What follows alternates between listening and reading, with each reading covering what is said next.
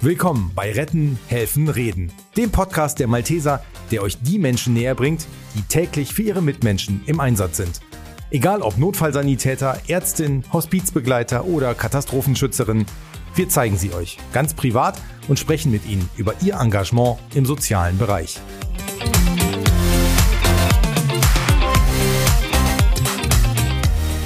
Hallo, ich bin Patrick Pöhler und euer Host bei diesem Podcast. Ich habe heute mit Anna gesprochen. Sie ist Notfallsanitäterin und hat in ihrem Job schon einiges erlebt. Unter anderem war sie schon Geburtshelferin im Rettungswagen und seit kurzem ist sie auch noch die schnellste Feuerwehrfrau in NRW.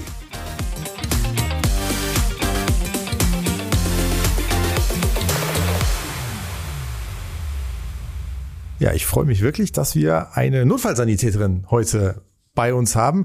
Dazu auch noch eine Feuerwehrfrau und zwar Anna Möller. Sie ist hier. Schön, dass du da bist. Dankeschön. Notfallsanitäterin bist du. Seit wann bist du das? Ähm, seit 2019. Und wie bist du dazu gekommen? Der Ursprung war in der Freiwilligen Feuerwehr, in der ich schon einige Jahre bin und ähm, bei der ich natürlich durch die Einsätze dann Kontakt zum Rettungsdienst auch hatte. Und mich hat das so fasziniert, was die dann machen und wie die helfen, dass ich das dann auch selber können wollte und dann über ja, ein paar Umwege dann den Weg zum Rettungsdienst gefunden habe und dann auch die Ausbildung zur Notfallsanitäterin gemacht habe. Ja, und jetzt bin ich hier. Ich finde das total toll. Das sehen natürlich die Hörer nicht, aber deine Augen leuchten richtig, wenn du darüber erzählst. Ist das so ein, so ein, so ein Herzensding bei dir? Ja, also ich brenne schon sehr für den Beruf, muss ich sagen. Also das fasziniert mich auch immer noch Tag für Tag, weil es auch immer was Neues ist und ähm, es macht mir nach wie vor immer noch unheimlich Spaß, so wie vor vier Jahren eigentlich. Was ist das Faszinierende genau? Was, wenn du zur Arbeit gehst, worauf freust du dich dann?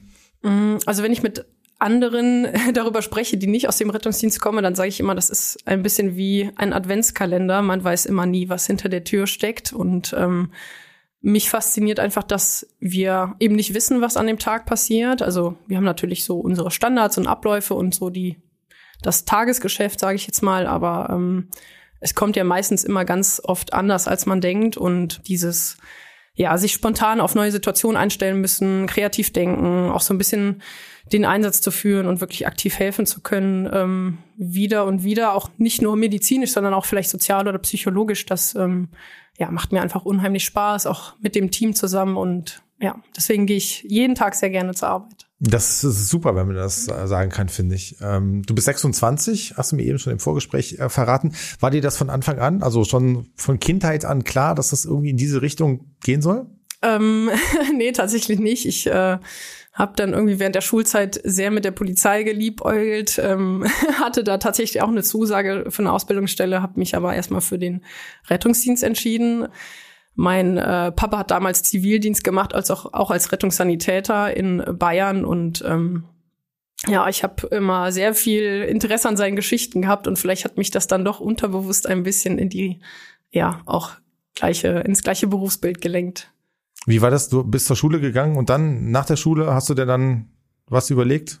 Ja, ich habe nach der Schule erstmal, also nach dem Abitur, dann einen Bundesfreiwilligendienst gemacht im Bezirksjugendamt der Innenstadt hier in Stadt Köln. Ähm, und ah, das war auch so ein mobiler sozialer Hilfsdienst. Also ich war ganz viel unterwegs in der Stadt und habe ähm, auf verschiedenste Weise dann eben äh, Leute unterstützt. Damals auch viel Integrationshilfe gemacht während der ähm, Flüchtlingskrise oder während ja eben für die Flüchtlingshilfe. Und ja, so die Arbeit mit Menschen hat mir super viel Spaß gemacht.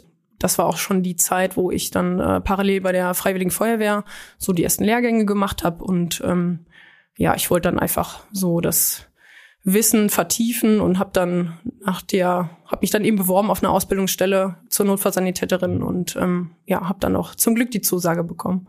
Du hast gerade die Freiwillige Feuerwehr schon äh, angesprochen. Ähm, Gibt es da viele junge Frauen, die da tätig sind oder warst du eher schon so eine Ausnahme? Mm, also bei uns ist es in der Stadt so, dass wir schon einige haben. Ähm, glücklicherweise bei uns im Löschzug. Also ich bin in der Stadt Rösrath freiwillig äh, bei der Feuerwehr und ähm, wir haben jetzt in der letzten Zeit sehr viele neue Frauen dazu bekommen. Ähm, also bis vor gut einem Jahr hatte ich wirklich die Frauenumkleide so als aktives Mitglied fast für mich alleine und jetzt kann ich von Glück reden, dass die Spinde nicht mehr leer stehen und wir viele junge Frauen dazu bekommen. Und ähm, ja, ich versuche dann auch irgendwie wirklich alle zu ermutigen, da dran zu bleiben und auch das mal auszuprobieren. Ich bin da auch so über Freunde dann reingerutscht und ähm, ja, aber wir sind schon anteilmäßig natürlich deutlich weniger als die Männer bei uns. Das ist aber schon sehr vielschichtig dann, ne? wenn du deinen normalen Job hast, wenn du dann bei der Freiwilligen Feuerwehr bist und dann auch noch studierst nebenbei. Wie machst du denn das alles? Ähm, gutes Zeitmanagement auf jeden Fall. Ähm, man muss natürlich dann schon phasenweise immer mal wieder Prioritäten setzen und eben gucken, was jetzt als erstes sozusagen kommt. Ja, aber beispielsweise bei uns immer dienstagsabends Übungsdienst. Also wir haben auch heute Dienstag, deswegen werde ich auch nach der Podcastaufnahme schön nachher zur Feuerwehr gehen und da ähm, bei uns beim Übungsdienst teilnehmen. Und ähm, was macht ihr dann?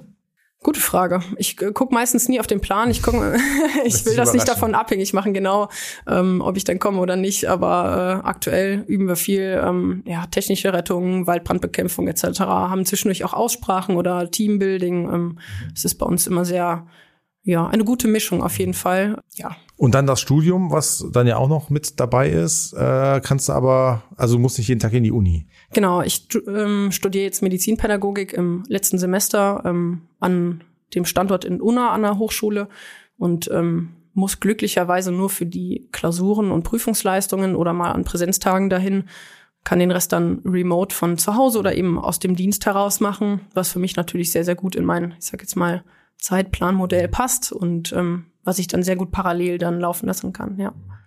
Und wenn du jetzt nochmal an deinen eigentlichen Job denkst, was ist das, was ist das bisher in deiner Karriere bewegendste gewesen, was, was du, was du mitgemacht hast oder was dich am meisten vielleicht auch begeistert hat oder was emotional besonders für dich war? Mm. Ich glaube, also das erste, was mir da in den Sinn kommt, waren die präklinischen Geburten, die ich schon miterleben durfte. Also ich hatte jetzt schon. Du bist Geburtshelferin dann quasi gewesen? ja, sozusagen. Also ich hatte jetzt schon drei präklinische Geburten. Ähm, eine davon war auch komplett solo, also als RTW vor Ort, wo wir die Geburt wirklich komplett durchgeführt haben und das NEF beziehungsweise der Hubschrauber dann pünktlich nach der Abnabelung kam. Ähm, das war also das sind so Einsätze, die werde ich nie vergessen und die mir, wenn ich daran zurückdenke, auch ein großes Grinsen aufs Gesicht zaubern, weil es einfach, also bei dem ganzen, ich sage jetzt mal Leid, was wir auch sehen oder den schwierigen Einsätzen, sind das so Einsätze, wo man wirklich ja einfach ja der Serotoninhaushalt sehr durch die Decke geht. Gibt es da noch Kontakt zu, zu dem zu der Familie? Wo nee, das hast? nicht. Nein, nein. Okay. Okay, also das sind natürlich super schöne Geschichten. Nichtsdestotrotz wirst du natürlich auch mit viel ja, Leid, Elend konfrontiert? Ja, überwiegend würde ich aber sagen, tatsächlich eher so ein soziales oder psychisches Leid. Ähm, wir haben natürlich viele Patienten, die ja, sich nicht mehr selber helfen können oder eben durch diverse Umstände einfach in misslichen Lagen sind, ähm, die immer wieder auch Hilfe von uns brauchen, ähm, weil vielleicht das System, was ihnen eigentlich helfen sollte, vielleicht nicht ganz gut greift. Und ähm, ja, das sind schon Einsätze, wo man natürlich ja immer wieder hinkommt und auch immer wieder hilft und auch einfach manchmal weiß, so das wird vielleicht nicht deutlich besser für die Person. Das ja. Ansonsten haben wir natürlich auch Einsätze mit also Verkehrsunfälle, Verletzungen, was auch immer, wo wirklich äh, Not am Mann ist. Ähm, so eben das, was man sich vielleicht auch unter Rettungsdienst vorstellt. Aber ich glaube, diese soziale Komponente nimmt schon einen sehr großen Teil unserer Arbeit an, wo wir auch als ich sage jetzt mal Notfallsanitäter natürlich auch durch die Ausbildung so ein bisschen drauf trainiert werden, da auch adäquat zu helfen. Ja, das natürlich auch bestmöglich probieren.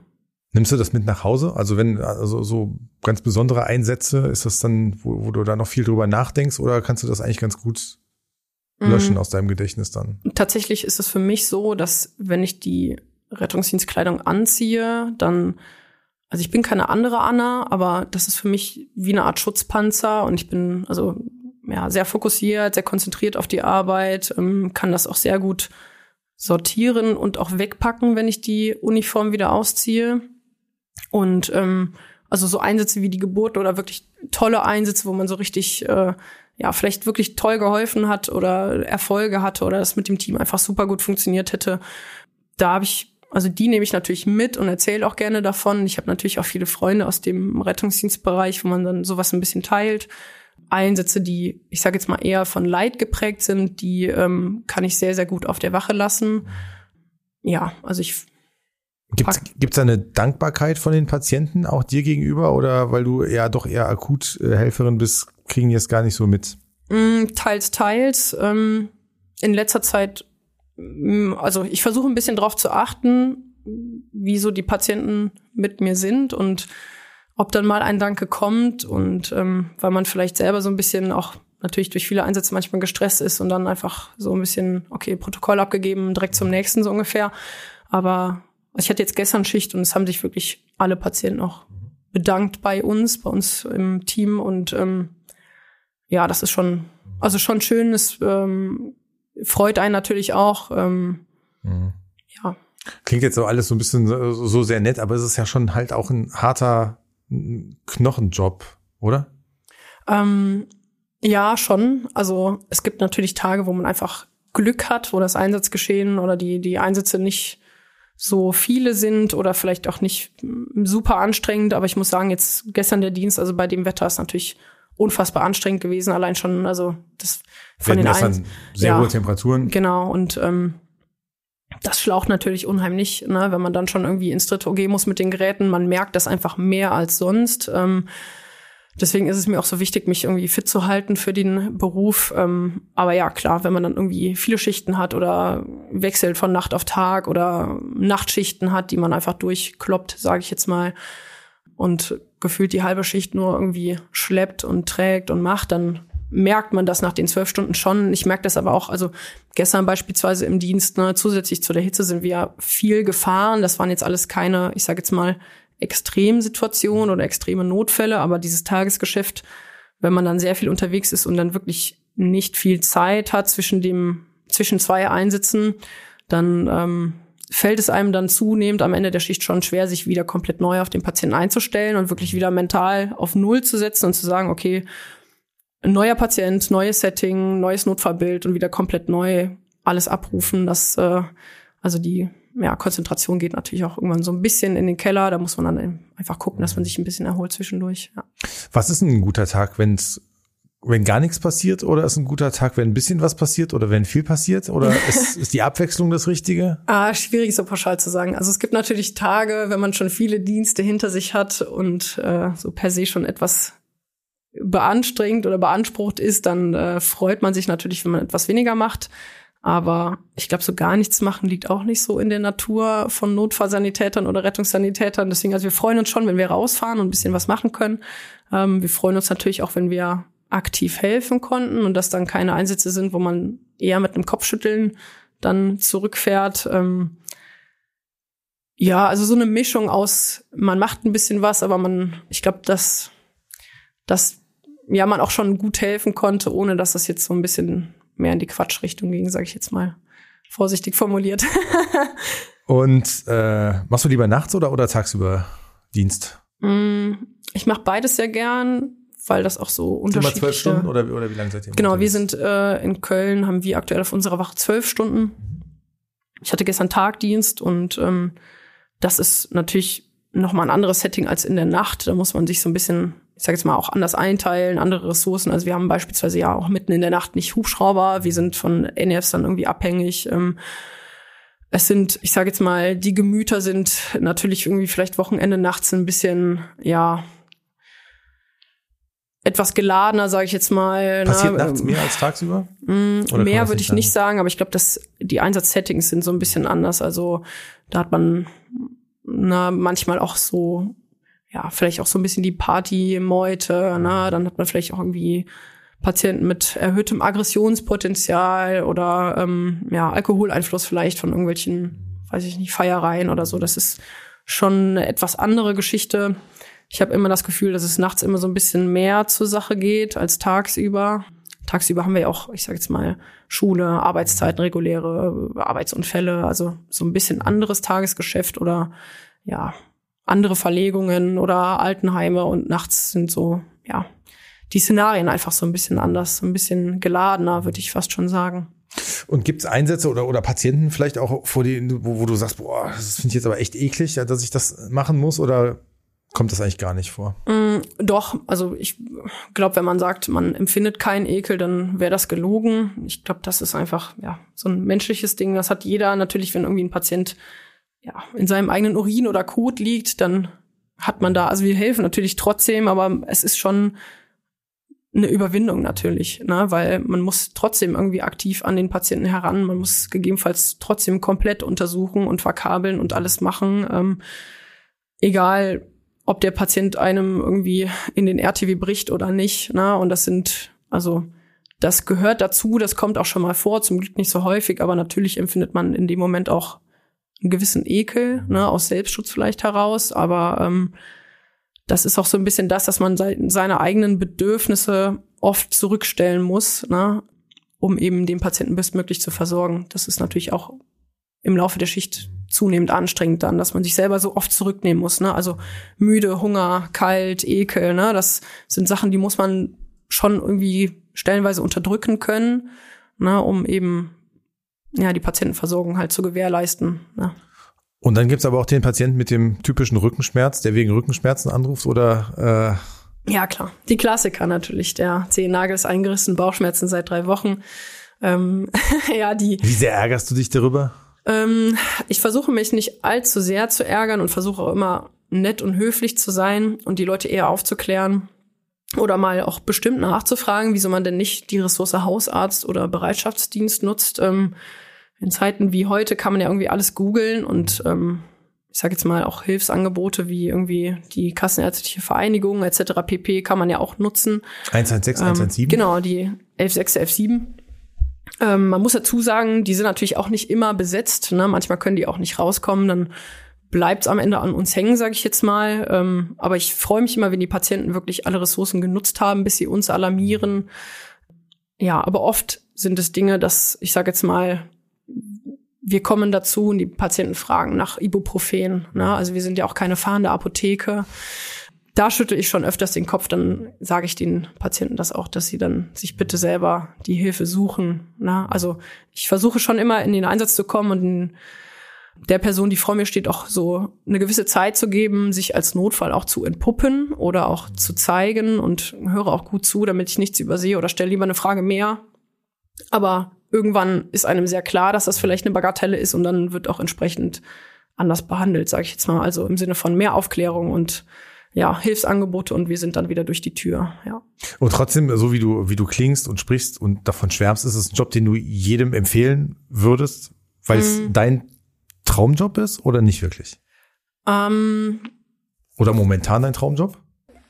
Traumjob ist schwer. Also mein Traumjob wäre natürlich irgendwie gefühlt alles zu machen. Also ich wäre am liebsten Feuerwehrfrau, Notfallsanitäterin, vielleicht auch Polizistin, keine Ahnung. Also ich hätte am liebsten ähm, ja noch mehr Zeit und noch mehr Möglichkeiten, ähm, ganz viel zu machen. Aber ja, also Notfallsanitäterin zu sein, ist für mich schon eine Berufung, die ich auch interessierten Leuten und Leuten, Leute, die dafür geeignet sind, auf jeden Fall ans Herz legen würde. Per se kann man das nicht jedem empfehlen, weil man dafür auch meiner Meinung nach auch die gewissen Charakterzüge für braucht, ne, um diesen Beruf eben zu meistern. Und ähm, aber jeder, der darauf Bock hat und der Interesse daran hat, zu helfen und auf Rettungsdienst, der ähm, ja, also ich liebe diesen Job und ähm, würde das auch jedem empfehlen, der das sich auch näher angucken möchte. Ja.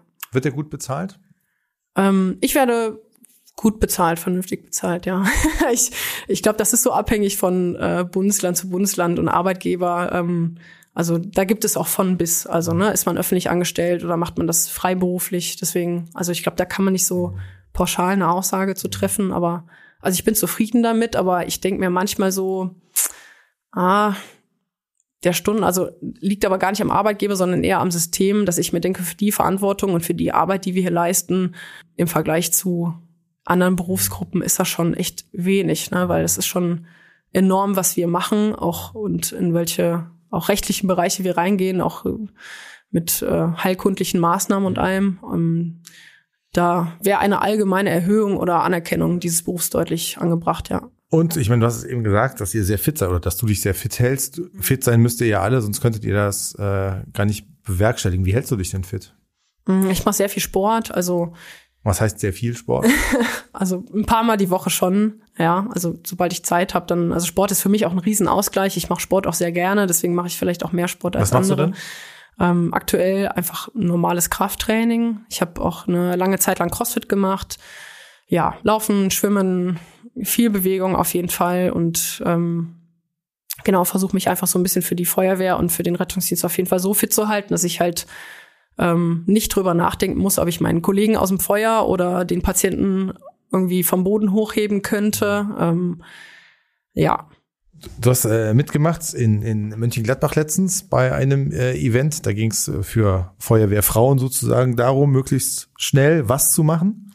Ähm, der Mönchengladbacher Wettkampf, das ist der TFA, heißt Toughest Firefighter Alive. Ähm, hatte quasi vier Stationen, die äh, ja sehr feuerwehrbezogen sind. Also ähm, Schläuche ausziehen und aufrollen über wirklich lange Distanz, wo man mit sehr viel Reibung also gegenarbeiten muss. Äh, ja, sehr kraftzehrend auf jeden Fall. Dann ähm, Gewichte mit einem Hammer nach hinten schlagen, dann muss man eine Rettungspuppe von 85 Kilo über 70 Meter ziehen, dann ähm, eine Eskaladierwand von drei Metern beklimmen, 15 Stockwerke in einem Treppenhaus laufen, Schlauchpakete hochziehen. Was man so in der Freizeit ähm, eben alles ja, macht. Ja, genau. Also wenn man zu viel Zeit und ein bisschen crazy ist, dann äh, ja, macht man sowas, klar, genau. Also es gibt verschiedene Wettkämpfe, an denen ich teilnehme. Der in Mönchengladbach ist so ein Traditionswettkampf, mhm. der einmal im Jahr stattfindet, auch mit äh, ja, sehr tollen Organisatoren und ähm, ist unfassbar anstrengend, auch im Vergleich zu anderen Wettkämpfen, aber einmal im Jahr quäle ich mich da sehr gerne durch, ja. Und du bist äh, schnellste Frau in NRW geworden, das war aber bei einem anderen. Genau, das war bei der äh, Firefit in Dortmund. Ähm, das ist nochmal ein anderer Parcours, der so ein bisschen schneller ist.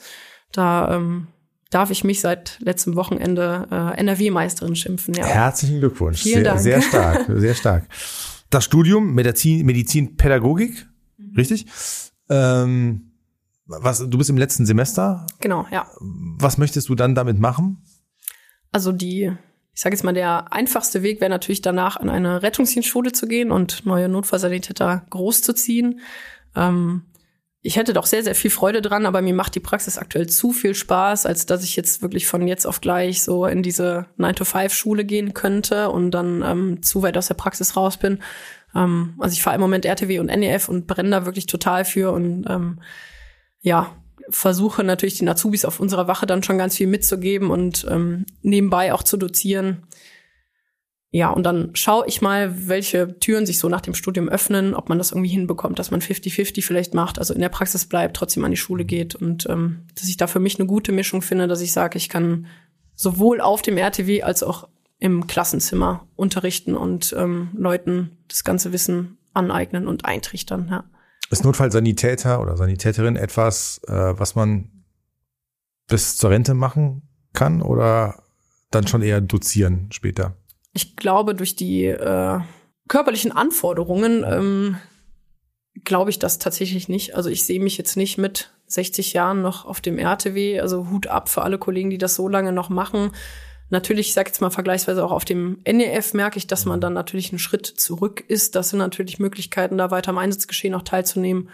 Ähm, aber ich studiere auch bewusst, damit ich eben eine Alternative habe, wenn ich mal körperlich nicht kann. Also ne, ich, wenn man in dem Beruf arbeitet, weiß man auch, dass man von jetzt auch gleich auf gleich äh, auch im Rollstuhl sitzen kann oder was auch immer passieren kann. Und ich möchte auf jeden Fall in diesem Berufsbild bleiben, auch gerne bis zur Rente und ähm, habe mir deswegen das zweite Standbein, baue ich mir jetzt gerade auf, damit ich eben sagen kann, dass wenn das Einsatzgeschehen für mich nichts mehr ist, ähm, dass ich dann auch eine Alternative habe. Und ähm, ja, ich glaube, also es gibt sehr viele auch ältere Kollegen, die wirklich äh, da noch wie Tag eins verbrennen und dann auch trotzdem noch am Einsatzgeschehen teilnehmen. Also ich finde das echt respektabel, dass ähm, ich bin 26 und merke das schon nach zwölf Stunden. Ähm, deswegen, ja, war es mal ein Thema für dich, Medizin zu studieren oder das gar nicht? Ähm, das war eine häufige Frage nach meiner Ausbildung. Ähm, damals, äh, wieso ich nicht Medizin studiere. Also ich finde, ja, das Medizinstudium ist natürlich super interessant und es gibt natürlich auch Fachbereiche, die mich da äh, ja sehr catchen würden. Ich würde aber, glaube ich, Medizinstudium, das Medizinstudium nur machen, um am Ende auf dem NEF zu sitzen. Aber für mich war so ein bisschen der Kosten-Nutzen-Faktor eher, dass ich sage, okay, dann mache ich lieber Medizinpädagogik und gehe auch äh, aktiv in die Ausbildung und ja, mache einfach meine Position als NEF-Fahrerin oder Pilotin oder als Notfallsanitäterin ähm, richtig gut. Und ähm, ja, habe da auch meinen meinen Weg gefunden, der mir auch total viel Spaß macht. Ich sehe mich auch nicht in der Klinik, also ich bin wirklich ein, jemand für die Straße sozusagen, für die für, für die Straßenmedizin. Und ähm, glaube auch, dass sie wenn man wirklich guter Notfallsanitäter sein will, da auch mit, hohen, mit einem hohen Anspruch an die Arbeit geht, dass man dann auch, ja, auch schon sehr viel machen kann auch und ähm, ja, da vielleicht auch nicht unbedingt, also wir müssen ja auch nicht Ärzte sein dafür, um wirklich eine gute Arbeit auf der Straße zu leisten. Du brennst für die Straßenmedizin, das habe ich mitgenommen. Ja, also ich mag das total gerne, diese Präklinik einfach. Ähm, ich fand das natürlich in den Klinikpraktikern in der Ausbildung auch super interessant, auch auf der Intensivstation. Ich hatte auch die Chance in der, auf der schwerverbrannten Station in Meerheim ähm, mal zeitweise sozusagen äh, hospitieren zu können, aber ja, also außerhalb der Klinik und wirklich auf der Straße mit dem Bock durch die Gegend fahren und äh, zu schauen, was so passiert. Das, ah, ja, ich mag das total, dieses spontanen neu einstellen müssen und ähm, ja. Ich wünsche dir, dass du diese Freude beibehältst. Das hat mir großen Spaß gemacht. Vielen, vielen Dank, dass Sehr du da gerne. warst. Ja, vielen Dank für die Möglichkeit für diesen Podcast. Und äh, toi, toi, toi für alles. Dankeschön. Vielen Dank.